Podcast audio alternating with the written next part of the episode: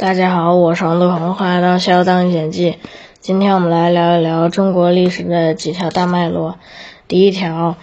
中华文明是唯一未曾中断的文明。呃，中华文明的文字、服装、道德、风俗、习惯，四千来四千年来基本上都没变过。呃。而其他的几个古文明，像古埃及文明、古希腊文明、古罗马文明，呃，就比方说古埃及文明吧，呃，古埃及文明和现在今天的埃及文化根本就不是一回事儿，因为古埃及文明曾经被希腊人、波斯人、罗马人、阿拉伯人征服过，所以导致古埃及文明和现代的埃及文明不是一回事儿。而中国文化，呃，有这么大的延续性，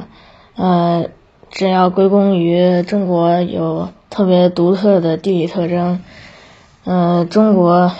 东呃东面是海，西边是喜马拉雅山，北边既有沙漠还有长城，呃，所以中国文化处在一个相对封闭隔绝的环境中，嗯。导致中国文化四四千年间，呃，基本上没怎么变过。呃，第二条呢是中华中华文化是一个非常早熟的文明。呃，中国呢从发达的农业文明到发达的政治文明，呃，中国最先使用的分分封制比欧洲要早两千年。然后中国出现了诸子百家，诸子百家奠定了几千年。来的文化基本基本格局像外荣内法，呃，然后分封制之后的郡县制是一个现代化的政治制度，嗯，像呃到了秦朝之后的两千年一直在沿袭秦制，呃，进入了一个治乱兴衰的循环。第三条脉络。呃，两头变化剧烈，中间不断循环。呃，两头的大变化是周秦之变和清朝末年鸦片战争导致中国被卷入了全球化之变。呃，周秦之变呢是从封建到帝制的一个变化。呃，从秦朝到清朝两千年之间。呃，每两百至三百年都会有一次，呃，改朝换代，嗯，然后后面呢就是一个周期性的农民起义，然后，呃，之后就是改朝换代。第四条大的脉络是两次巨变中间，嗯，是一个周期性的循环，但是有固定的方向，呃，比方说。君主专制和中央集权，君主专制就是皇权越来越重，相权越来越轻。呃，打个比方说，皇帝呃不放心身边的丞相，要找一个身边人去代替这个丞相，呃，但是发现这个身边人又成为了呃新的丞相，所以呃皇帝就要再找一个身边人去代替这个新的丞相，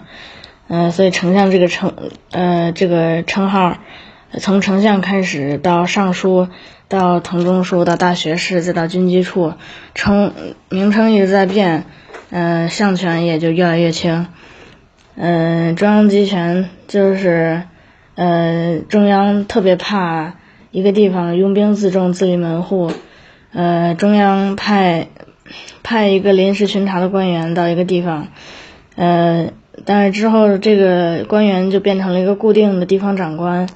那中央就要再派一个新的巡查官员去管理，嗯，然后这就是第五条，呃，边疆与中央，其实就是边缘的民族入中原，呃，再建立一个新的新兴政权，嗯，像商朝代替夏朝，商朝是东夷，周朝代替商朝，周朝是西夷。呃，秦朝代替周朝，秦朝是西边的蛮夷，啊，还有很多像北魏，呃，北魏就来自鲜卑，然后隋唐来自北魏，呃，辽来自来自契丹，金和清朝来自女真，元元朝来自蒙古，呃，这些民族呢都来自东北，呃，这些边缘的民民族入主中原之后，跟汉族形成了一个民族的融合，这就是中国历史的五条大脉络。好了，今天就给大家分享这里到这里，我们下次再见，拜拜。